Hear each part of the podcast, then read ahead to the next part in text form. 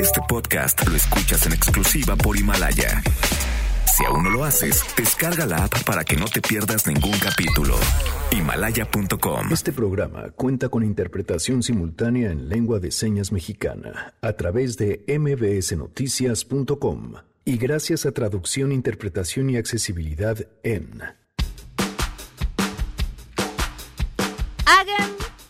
sus apuestas. Tras un largo proceso de negociación, podría ahora sí quedar firmado el Tratado de Libre Comercio México, Estados Unidos, Canadá, eh, este nuevo tratado del que platicaremos más adelante.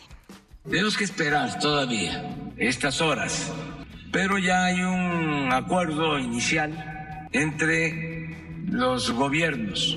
Falta la aprobación de los congresos Además, detienen en Estados Unidos al secretario, eh, bueno, al que fuera secretario de Seguridad Pública durante el sexenio de Felipe Calderón, Genaro García Luna. Platicaremos los detalles. Tenemos también buenas noticias. Uy, unos consejos para que no suban de peso ni de talla en diciembre y más. Esto sí es a todo terreno. MBS Radio presenta A Todo Terreno con Pamela Cerdeira.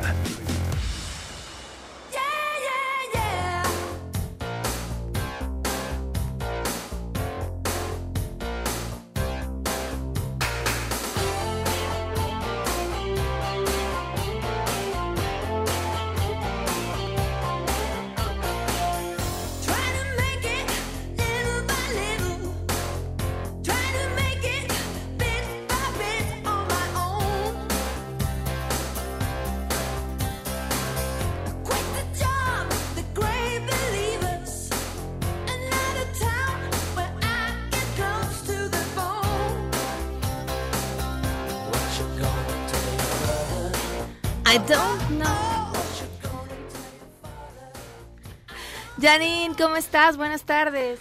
Hola Pam, muy buenas tardes. Pues nada, aquí recordando a Roxette, a su vocalista Mary, que tiene un nombre, un apellido impronunciable, no sé, sueca, Fredrickson. Ok. Ok, que murió el día de hoy a los 61 años, tras una lucha de 17 años por un cáncer cerebral. Y como dices, pues también lloramos nuestra... Llora- lloramos nuestra edad, pues sí, porque cuando se te empiezan a ir aquellos con cuya música creciste Claro. y volteas a ver la edad, además, bueno, a ver, es, muere joven en realidad. Sí, claro. Muere muy joven, pero pues sí, nos, nos, Nos pe- y aparte nos pega más. sus canciones de Roxette se- seguramente serán parte del soundtrack de la vida de muchos de nosotros. Entonces, el día de hoy, bueno, pues hay que recordarla y que nos digan qué canciones quieren escuchar de Roxette. Perfecto, muchísimas gracias, Gracias. Janine.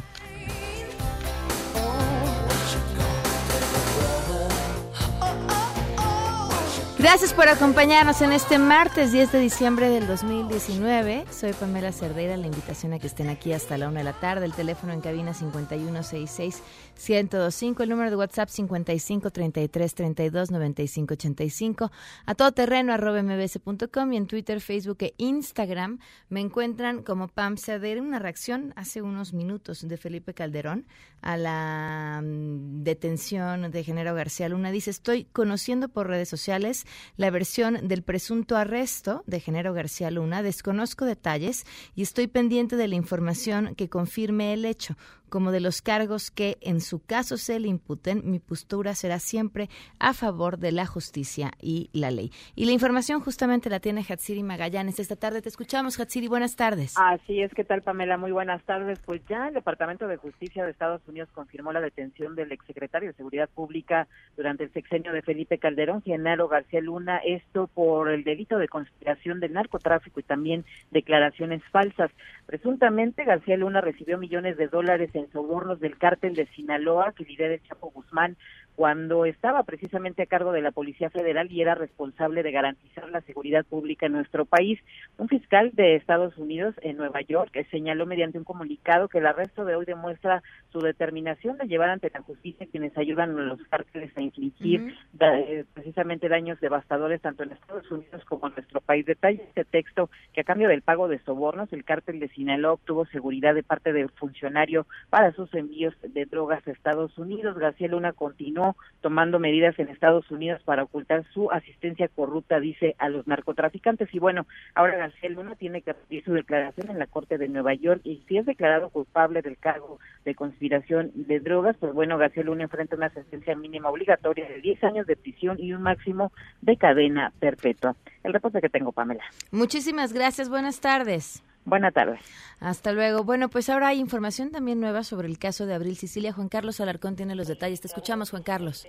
Efectivamente, gracias, eh, Pamela. Muy buenas tardes. Hace unos instantes, la Procuradora General de Justicia de la Ciudad de, de México, Ernestina Godoy Ramos, informó que ya se activó, en este caso, ya se solicitó a la Fiscalía General de la República, a través de Interpol México, la emisión de la ficha roja para que Juan Carlos García, ex esposo de la mujer que fue asesinada el 25 de noviembre, Abril Cecilia, sea buscado en 196 países. Eh, comentarte que esta persona incumplió con la medida cautelar de presentarse a firmar justamente a la unidad que lleva ese nombre, Unidad de Medidas Cautelares del Tribunal Superior de Justicia, y al haber incumplido este ordenamiento del juez, en automático se reactivó esta orden de reaprehensión y ahora ya la Procuraduría ha solicitado a Interpol México la emisión de esta ficha roja para que los 196 países que conforman este organismo internacional de policía se sumen a la búsqueda de esta persona a la que pues se le relaciona justamente con el asesinato de su excónyuge ocurrido en la alcaldía Coyoacán el pasado 25 de noviembre. Escuchemos lo que señala la subprocuradora de procesos penales de la Procuraduría Capitalina, Alicia Rosa Rubí para revisión de medida cautelar solicitando eh, otra medida cautelar más favorable evidentemente para él que se llama la suspensión condicional del procedimiento pero no se presentó. Él envió una carta diciéndole al juez que tenía miedo de que los medios de comunicación y que la sociedad pudiera tener represalias contra él y pedía que la firma se la fuéramos a tomar a donde él se sintiera seguro. Sin embargo, no se presentó y esto genera que rompa el compromiso que hizo con el con el con el juez y por eso solicitamos la, la orden. Se, concedió la orden y estamos trabajando en, en la investigación que tiene que ver con, con que nos dé en dónde está. Así es, efectivamente. Bueno, pues ya con este hecho, Juan Carlos García será buscado ya eh, en estos momentos por la Policía de Investigación. Y comentarte que está ya en calidad de prófugo toda vez que se emitió esta orden de reaprensión por parte del Tribunal Superior de Justicia y una vez que sea localizado y aprendido será enviado nuevamente al reclusorio Oriente donde permaneció algunos meses después de la golpiza que le propinó a su expareja en un en su propio domicilio conyugal. Así es que pues este hombre es ya buscado por autoridades nacionales e internacionales. Y es el reporte que tengo. Gracias, Juan Carlos. Muy buenas tardes. Buenas tardes. Una precisión de mi parte. Dije Abril Cecilia, es Abril Cecilia Pérez, eh, esta mujer que fue asesinada, pues justamente el día en el que se estaban las calles repletas para pedir la lucha en contra de la violencia en contra de la mujer. 12-12, tenemos buenas noticias.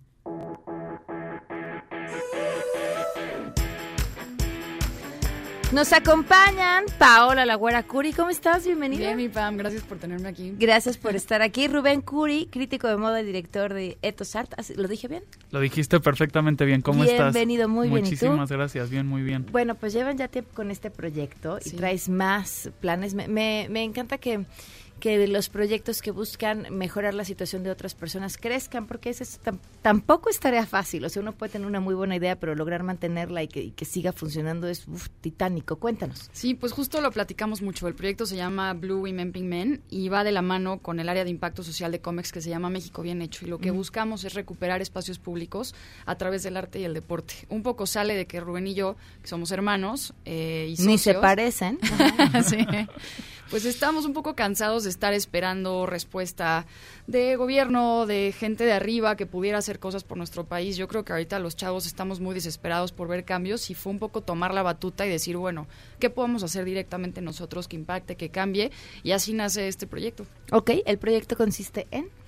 El proyecto consiste en varias cosas y es un proyecto muy completo y muy bonito. Por un lado, tenemos el área de recuperación de espacios públicos, en donde nosotros, espacios abandonados en la zona metropolitana, eh, vamos, los limpiamos y los pintamos para que especialmente los jóvenes le puedan dar uso otra vez. Y por otro lado, invitamos a artistas plásticos 100% mexicanos a que se adueñen de este espacio también y dejen una obra de arte que quede pues casi casi como un monumento, un regalo para los ciudadanos y para todos nosotros.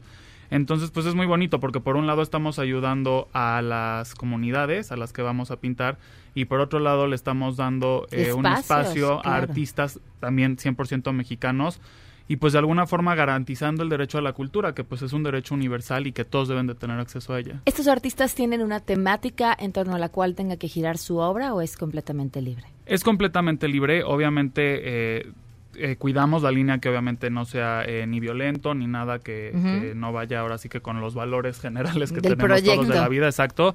Pero es este es temática libre y lo importante aquí es que embellezcan el espacio. Entonces, bajo esa línea es como... ¿Han podido medir el impacto que han tenido estos espacios? Sí, ahorita llevamos ya de más de 4.000 litros de pintura, más de 1.500 familias beneficiadas y más de 7.000 eh, metros cuadrados de espacios recuperados. En canchas, como tal, eh, cerramos el año con 30. ¿Y ver qué pasa antes y después de este proyecto en las canchas? Sí, porque aparte trabajamos nosotros, pues ahora sí que la parte que más nutre el proyecto es que trabajamos directamente con la comunidad hacia dos lados. Uno, la igualdad de género, que por eso el proyecto se llama Blue Women Pink Men, que a la gente le cuesta mucho trabajo decir porque en tu cabeza el mindset es el azul hacia de los hombres, hombres, la rosa mujeres, y desde ahí ya estamos diciendo como rompes esos estereotipos, las pasiones, los colores no tienen género, ¿no? Que cada quien escoja lo que quiera. Entonces hacemos un trabajo directo con las comunidades de talleres de igualdad en la que también trabajan, decimos siempre, ¿no? Cada brochazo de pintura, porque ellos pintan con nosotros, nosotros somos el medio, el facilitador, es un camino hacia sus sueños y es un sueño colectivo. Trabajamos mucho en equipo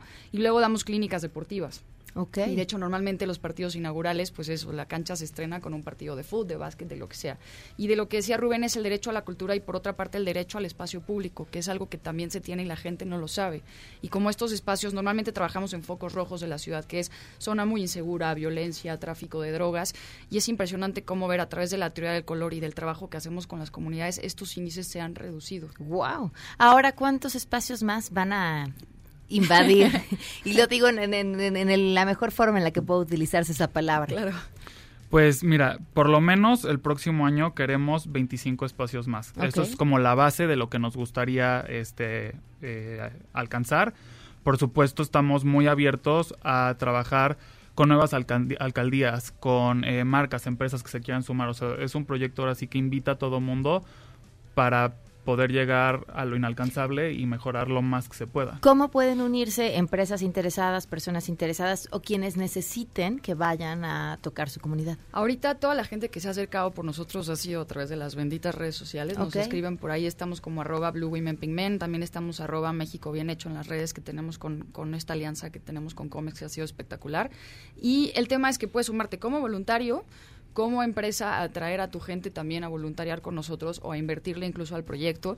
Y de hecho ya trabajamos con Wasserman, que es una empresa de representación de atletas que no tiene por ahí, pensarías como, oye, pues ¿por qué les interesaría? Y ellos traen un tema muy importante, igualdad de género, ahí coincidieron los perfiles y trabajaron con nosotros. Hemos trabajado con Gatorade también, por ejemplo. Oye, quiero aprovechar para preguntarte, ¿qué opinas de lo que hicieron los chavos de la sub-17 con eh, un violador en tu camino?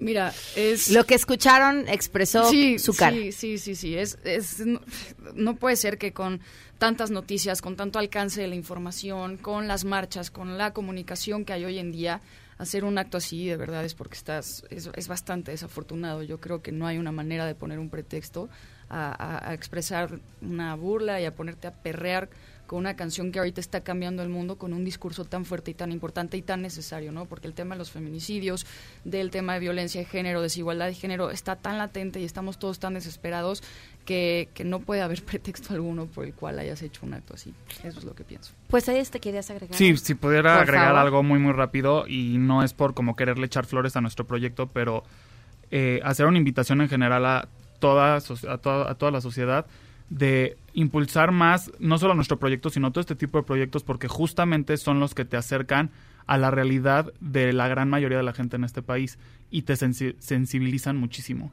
Entonces, creo que justo este acontecimiento que pasó tiene mucho que ver con realidades que viven como en otro universo paralelo. Entonces, en el momento en el que tú te acercas y ves cómo vive la gente, jamás te pasaría por la cabeza atreverte a hacer algo así, ¿me explico? O sea, es un tema de, hermandad, sí, sí, sí, 100%. Fíjense, vamos a hablar más adelante y, se lo, y se lo platico al público de una vez con Fabián Chaires, este artista plástico, el responsable de esta imagen de, de Zapata eh, montado, de un Zapata montado desnudo en un caballo con unos tacones que, que además tienen por eh, tacón un revólver y, y con una imagen sumamente femenina que ha generado polémica y lo ya lo platicaremos con él, pero lo interesante y lo preocupante de esto y que tiene que ver con esta conversación que estamos teniendo es cómo históricamente vemos lo femenino como si se tratara de una ofensa, porque esa es la razón por la que esa imagen ha causado polémica. Entonces, muchísimas gracias por estar aquí, felicidades por este proyecto muchísimas y que sigan muchos espacios más que estén cambiando. Muchas gracias, por recibirnos. Vamos a una pausa y volvemos.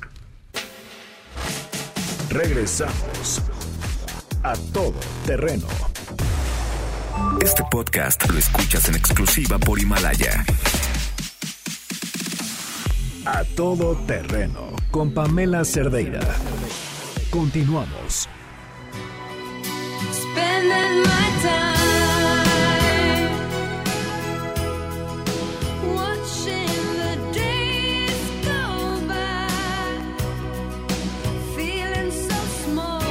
Continuamos a todo terreno desde el 27 de noviembre hasta el 16 de febrero inició una mm, exposición en eh, Bellas Artes del artista Fabián Chávez. Esta exposición ha generado muchísima polémica, uno por la imagen que mm, decidió utilizar la Secretaría de Cultura para promoverla. La imagen es parte de la obra de este artista. Y bueno, no solamente eh, lo que la imagen causó, que yo creo que a veces lo que nos da muchísima comezón es lo que saca a, relucir aquellas cosas que por supuesto negaríamos eh, padecer, o sea, el racismo, el clasismo, eh, el machismo. Y, y, entonces vemos una imagen y la imagen nos parece que nos es completamente ofensiva y cuando analizamos por qué nos es ofensiva, pues es que debajo de ello está todo eso que decimos que nosotros no somos, o al menos es la lectura que, que yo le doy. No solamente ha llevado a, insisto, esta polémica, cómo se atreve la Secretaría de Cultura a poner la imagen que pone a uno de nuestros héroes, así les digo, ¿eh? Feminizado, entonces no tendría que haber nada más de malo en ello, al menos desde mi punto de vista, sino también a que los familiares de Emiliano Zapata anunciaran que piensan demandar al mismo pintor. Fabián Chaires nos acompaña vía telefónica. Gracias por estar con nosotros. Muy buenas tardes. Hola, buenas tardes. Gracias por tenerme aquí. ¿Cómo estás? Muy bien, bastante bien. Pues creo que no hay polémica que no favorezca a un artista, ¿no? bueno, eso, eso a lo largo de la historia se, se, se sabe de eso, ¿no? Eh, pero bueno, aquí hay más temas que abordar, ¿no? Que justo es la libertad de expresión, de aplaudir los, los espacios, eh, las instituciones plurales, que creo que necesitamos más de eso. Hay que trabajar todavía mucho más en eso. Y bueno, hay temas que a veces creemos que ya están superados o ya están bastante bien trabajados, como el tema de la homofobia, la misoginia y el machismo, pero bueno, de repente eh, se acontecen este tipo de cosas y pues muchas personas muestran lo contrario. Fabián, platícame de ti, de tu carrera artística, de tu obra, cuando, cuando empiezas y cuando llegas a hacer lo que hoy hemos visto sobre tu obra, con este sello tan distintivo. Pues prácticamente mi carrera eh, empieza entre 2012 y 2013, cuando eh, pues me mudo a la, a la Ciudad de México. Yo soy originario de Chiapas y bueno, allá no encontraba eh, muchas oportunidades para mostrar y, y pues comercializar mi obra y entonces tuve que moverme hacia acá y bueno todo esto estas imágenes surgen a partir de esta necesidad de verme representado porque en muchas en, en casi en en todas las representaciones que se hacen de hombres eh, existe esta hipermasculinización y este esta esta concepción hegemónica de la masculinidad. Entonces no hay espacio para a otras manifestaciones dígase raciales dígase físicas dígase eh, pues otras masculinidades y empiezas a hacer eso en cuanto llegas a la Ciudad de México hace relativamente pocos años. No, digo, hablo hablo de mi de, de, como mi carrera como artista, cuando yo empiezo a comercializarlos. Pero estos temas los he trabajado desde hace eh, 2010, creo, cuando empecé a, a adentrarme un poco más a la pintura y a la plástica.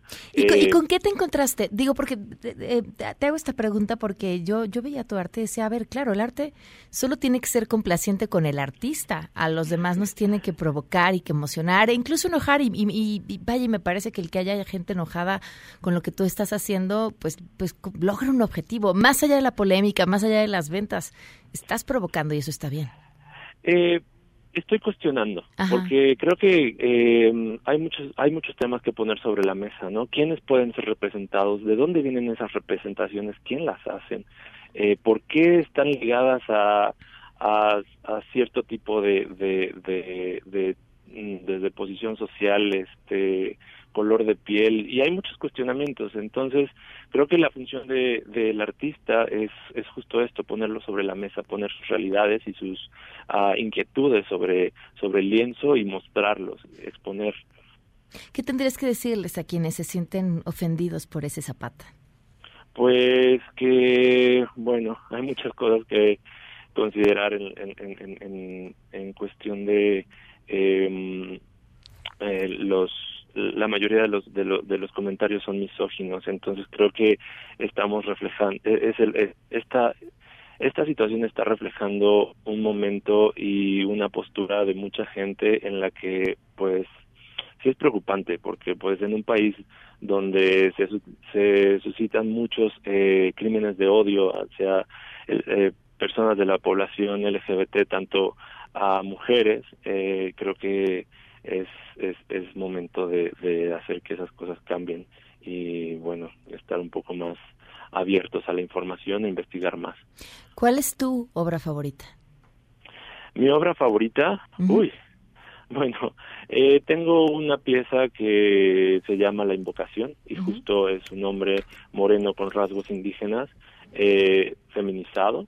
Eh, eh, y eh, tengo bastante aprecio con esa eh, pieza porque fue un proceso complejo eh, y ahora está expuesta en, en, en Estados Unidos, en Chicago. Entonces, eh, creo que esa fue mi primer salto a, al extranjero. Pero bueno, ahora con todo esto que ha pasado con la pintura La Revolución, que es la que está expuesta dentro de eh, Bellas Artes en esta exposición colectiva llamada Emiliano Zapata después de Zapata, curada por Luis Vargas Santiago. eh, creo que después de que todo esto que se ha generado me hace pensar en la fuerza de una imagen. Una imagen, pues puede decir más que mil palabras. claro, ¿qué, qué eh, sorpresa habrá implicado para ti? Lo decías al principio de la entrevista, que, que la Secretaría decidiera utilizar esta imagen. Eh, en estos momentos es todavía mucho más significativo y me imagino para ti como artista no dejó de sorprenderte.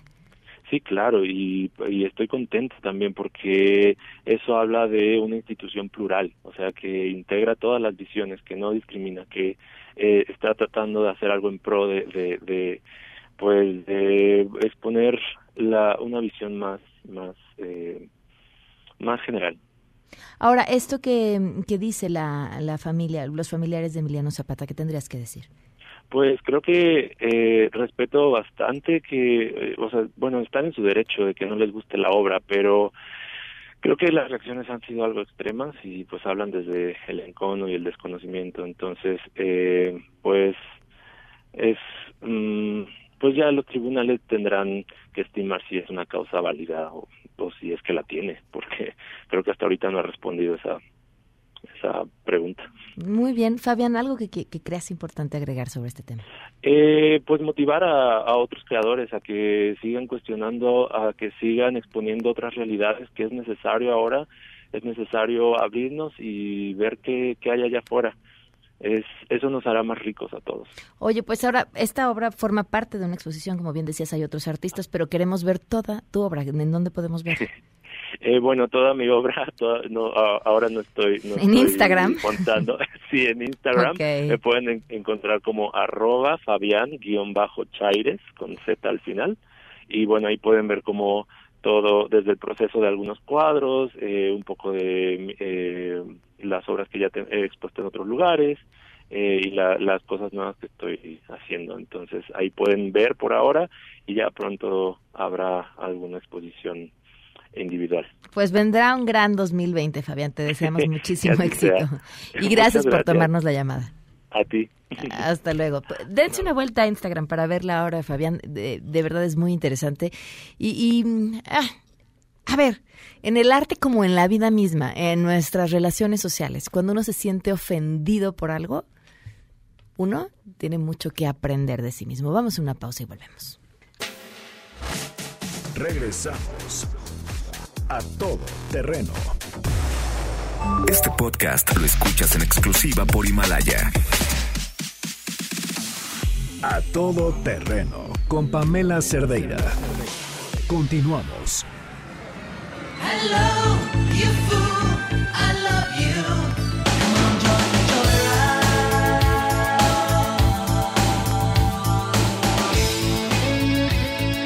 Nos acompaña mi gran amiga y gran nutrióloga Adriana Sandoval. ¿Cómo estás? Bien, Pam, ¿y tú? Bien, preocupada porque pues ya llegó diciembre y porque ya empezaron las fiestas y porque todos, todos, todos ganamos en diciembre. ¿Cuántos kilos en promedio? Dos. Ok. Bueno, eso está, todavía entraría dentro de lo decente o no, es mucho para un mes. Es que el problema es que no nada más ganan dos kilos, sino que pierdes músculo. Entonces muchas veces ganas más grasa que peso. O sea, a lo mejor te estás echando tres kilos de pura grasa. Exactamente. Y para que se lo imaginen, o sea, véanlo en mantequilla, ¿no? Así más o menos. Son como cuatro de los bloques grandotes, como cuatro ladrillos dobles de mantequilla. Ándale, sí, exactamente. Híjole.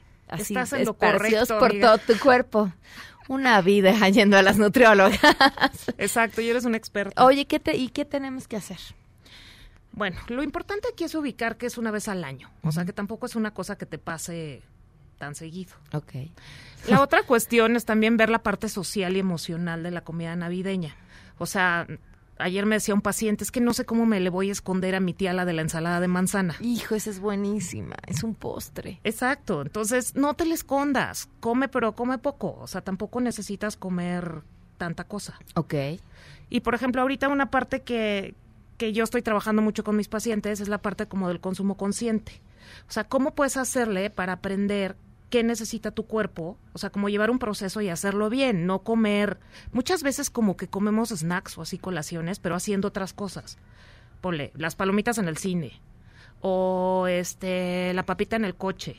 O sea, como más bien detenerte, darle a lo mejor cinco minutos y sí hacerlo de manera como más pensada. O sea, dedicarte, si vas a comer algo, dedicarte solo a comer. Exactamente, porque lo que se ha visto, y ahí sí hay un buen de estudios científicos donde está comprobado, es que si tú lo llevas al consciente, toda esta parte de la alimentación, comes menos, comes con menos culpa, controlas mejor tu peso, y, eh, y la otra es que no relacionas las emociones con lo que comes, que es lo que luego hacemos mucho que lo vemos en las películas, estoy bien triste y me como el, galón de helado de, de, además de pistache, ¿no? Siempre es como galón de helado de pistache.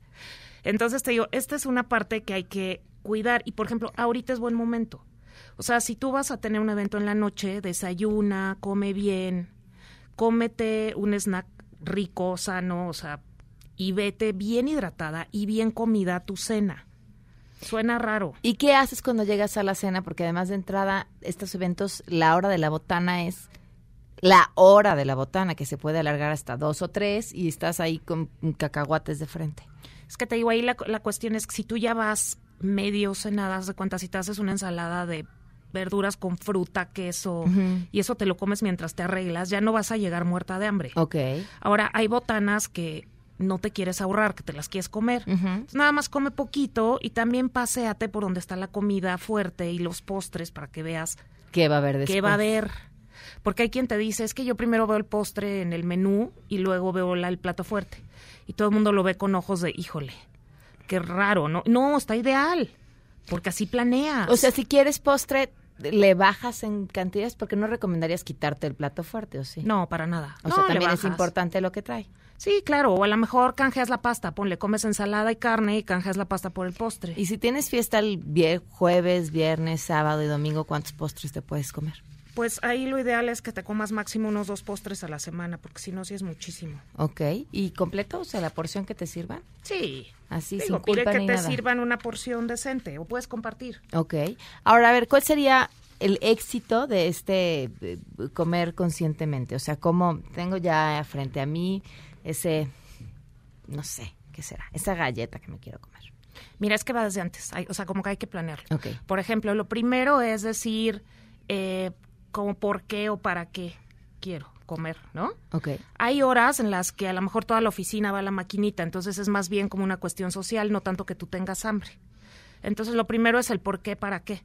Y entonces ya llevas el consumo a algo que sea con intención y con atención. Entonces dices, bueno, sí, sí tengo hambre. Luego viene qué, qué se me antoja, salado, dulce. Oye, pues desayuné a lo mejor huevo, igual y se me antoja una galleta, ¿no?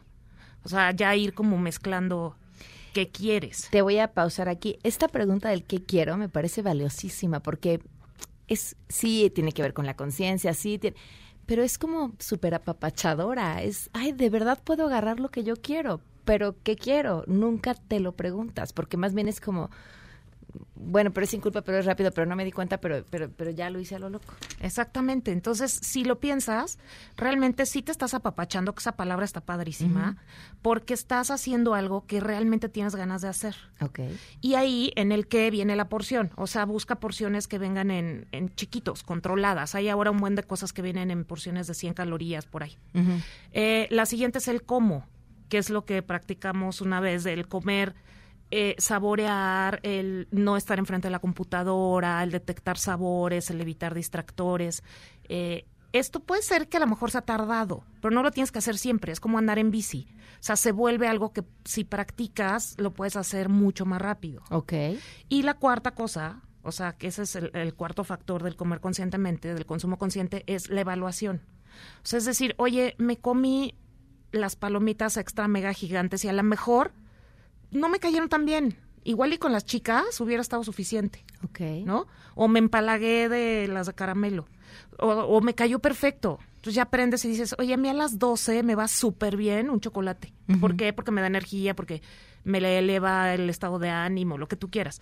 A lo mejor en la tarde algo fresco. O sea, como que te vayas conociendo y que hagas este ejercicio de vez en cuando. Y también es básico que se los enseñes, por ejemplo, este, a tus hijos.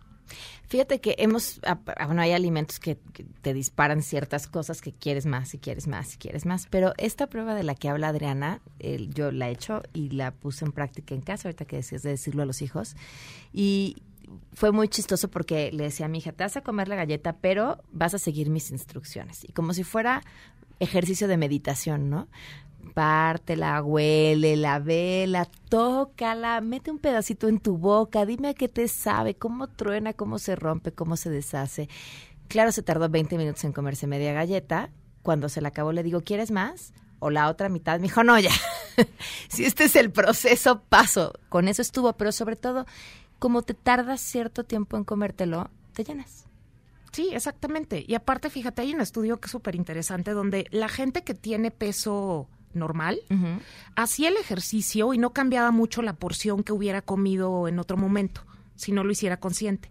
Pero, por ejemplo, las personas con sobrepeso o los que tenían trastornos de alimentación como bulimia, anorexia o así, y comedores compulsivos sí cambiaban la cantidad de alimento cuando lo hacían con conciencia. Claro. Entonces eso te lleva a pensar que mucha de la gente que come bien practica esto como de manera muy empírica. ¿no?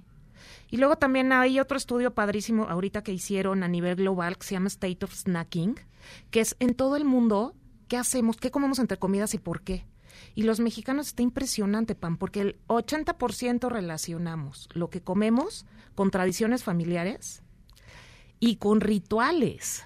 O sea, el le pones piquín y no sé qué, y el piquito de gallo, y el, o sea, somos súper golosos. Entonces sí nos hace muy bien, como el decir, a ver, me voy a detener un ratito y voy a hacer las cosas de manera como bien consciente. Es que demostramos nuestro amor a través de la comida. Además. Y, o sea, y tiene que ser abundante, porque pues si no, no te quiero lo suficiente. Y si no repites, es que no te gustó y entonces tampoco me quieres de vuelta lo suficiente. Hay que como que despojarnos de esas ideas en relación a la comida. Exactamente. Y mira, ahorita el momento es de gozo, de que sí hagan conciencia y coman en cantidades pequeñas, pero coman de todo. O sea, porque no vale la pena hacer enojar a la tía de la ensalada de manzana. Igual y no la vas a comer en todo el día. ¿Cuándo comiste por última vez ensalada de manzana? En Navidad del año pasado. Exactamente. Entonces, gocen. Y otra cosa que es bien importante, la alimentación, hay que buscar información hacia adentro, Pam, porque tenemos mucho hacia afuera. O sea, si tú buscas libros, blogs, páginas, está repleto, pero busca hacia adentro, porque de todo eso no necesariamente te sirve. Eso ahí está, ¿no? Pero lo de adentro, ¿cuántas veces no sabemos? Ni qué te gusta, ni cuándo ya te sientes satisfecho, ni qué te da energía y qué no. Entonces, infórmate para adentro. Me gusta mucho. ¿Cómo te pueden contactar? Mira, estoy como nutrióloga Adriana Sandoval en Facebook. Estoy en Médica Sur. Si llaman ahí al conmutador también me pueden encontrar. En Twitter estoy como arroba Adriasan. Dice que la pueden encontrar. Yo llevo hablándole dos meses y no la puedo encontrar hasta que la pudimos invitar aquí. Pero bueno. No, bueno, pero sí, sí, un chantajito. Oye, no, pero sí contesto este preguntas de pacientes y gente que tenga. O sea, es que esto es súper interesante para mí, me encanta. Entonces, cualquier duda o algo que lo pongan, yo les contesto. Muchísimas gracias. Gracias a ti, Pam. Vamos a una pausa y volvemos.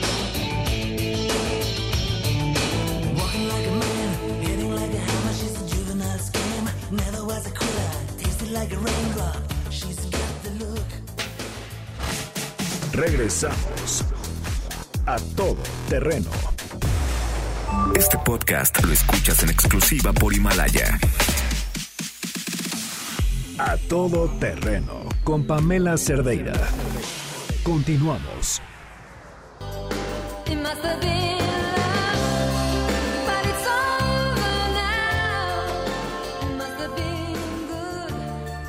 Merecidísimo martes de The Roxette. Le, le, agradezco a Fausto Pretelín que nos acompañe vía telefónica. ¿Cómo estás, Fausto? Buenas tardes. Hola, muy bien, Pamela. ¿Tú qué tal? Bien. Este, ¿Habrá tratado o no habrá tratado? ¿Cómo ves las cosas? A ver, perdón. ¿Habrá tratado o no habrá tratado? Sí, claro, por sí. Por supuesto que sí lo habrá. Es una gran noticia. Yo creo que es un, uno de los eh, de las noticias más importantes en lo que va del gobierno de López Obrador el haber el, que haya un tratado seguramente en las próximas horas o en la próxima semana en el Congreso estadounidense pues eh, habla de que hay un plan de ruta económico que va a dar certeza certidumbre eh, baja la presión del peso frente al dólar no la, cotización yo creo que el panorama es eh, halagador desde el punto de vista económico y habla de que pues creo, creo que Carlos Seade fue uno de los mejores negociadores y eso hay que celebrarlo Pamela así con esa mm, em, garantía de que la negociación pueda darse en Estados Unidos, porque finalmente ahí pues hay un tema político en juego pues mucho más importante que para nosotros esa relación comercial. Sí, sí, sí, y era importante que saliera eh, antes de que terminara este año, porque el próximo año es un laberinto en Estados Unidos. Y también hay que decir, es importante desde el punto de vista de que Trump, pues eh, su humor varía de entre tweet y tweet, entonces ya no sabemos eh, hace 72 horas si se iba a dar o no, si se tendría que posponer o no. Y pues este adendum, este pie de, de, página de los demócratas, pues sí fue un poco lamentable que en las últimas horas, en los últimos días ocurriera, pero también hay que decir lo que se esperaba. Eh, yo creo que también para los demócratas es importante empujarlo para que de alguna manera no le den la razón a Trump de que solamente el juicio político va a anclar toda la expectativa política en Estados Unidos y económica, y eso también en términos geopolíticos estratégicos internos es muy muy importante, ¿no? ¿A quiénes hay que celebrar y festejar este triunfo? Hay que celebrarlos, eh, yo creo que es un día para celebrar al, al presidente López Obrador, al gabinete, a, bueno, al secretario de Relaciones Exteriores, a su subsecretario Carlos Seade. Yo creo que eh, hay que ser objetivos, a veces hay que criticarlos por unas decisiones que mm, un, para uno resultan mal tomadas, pero creo que en este sentido, creo que Carlos Seade sí fue un jugador importante y también la, gente del cuarto de al lado, a pesar de que aparecer no participó en las últimas semanas, eh, porque así lo quiso SEADE, pues eh, hay que celebrarlos a todos ellos, ¿no? Muy bien, pues me gusta cerrar el día con buenas noticias. Fausto, muchísimas gracias. Por supuesto que sí. Te mando un abrazo. Igualmente, muy buenas tardes. Oigan, antes de irnos, ¿están pensando cuál sería el regalo perfecto para esta Navidad? Porque, bueno, pues uno necesita algo con lo que se pueda mover y que les permita irse con sus amigos, su familia, que funcione ideal para la ciudad, pero también para la carretera. Y nuestros amigos de Suzuki tienen dos excelentes camionetas que cumplen perfectamente con lo que necesitamos. La Suzuki Vitara y Scross, que son dos camionetas súper padres que además nos otorgan excelente rendimiento de combustible. Y por si fuera poco, los podemos estrenar desde mensualidades de 3.999 pesos con garantía extendida y además nos regalan el seguro de robo de autopartes por un año. Así que si quieren estrenar autos, Suzuki es una excelente opción. Conozcan más detalles y soliciten su prueba de manejo en suzuki.com.mx, diagonal autos o visiten su concesionaria de Suzuki más cercana. Esto es válido hasta el 31 de diciembre. Y bueno, pues si lo quieren de regalo de Navidad, pues pues mucho antes vayan de una vez a Suzuki Way of Life. Por cierto, les recuerdo, si se pierden alguno de nuestros episodios, pueden escucharnos a través de Himalaya a la hora que quiera, en donde quiera que se encuentren. Pueden bajar la aplicación desde su teléfono, no importa el sistema operativo que tengan, o meterse desde su computadora en la página himalaya.com y encontrarse todo el contenido del 102.5. Nos vamos, soy Pamela Cerdeira y nos escuchamos mañana en punto de las 12 del día en A Todo Terreno. Se quedan con Manuel López San Martín.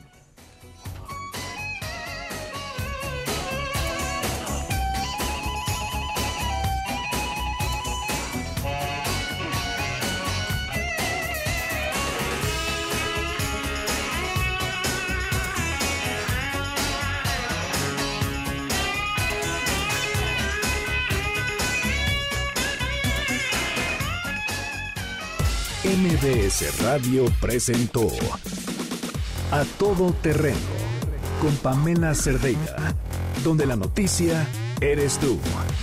Este podcast lo escuchas en exclusiva por Himalaya. Si aún no lo haces, descarga la app para que no te pierdas ningún capítulo. Himalaya.com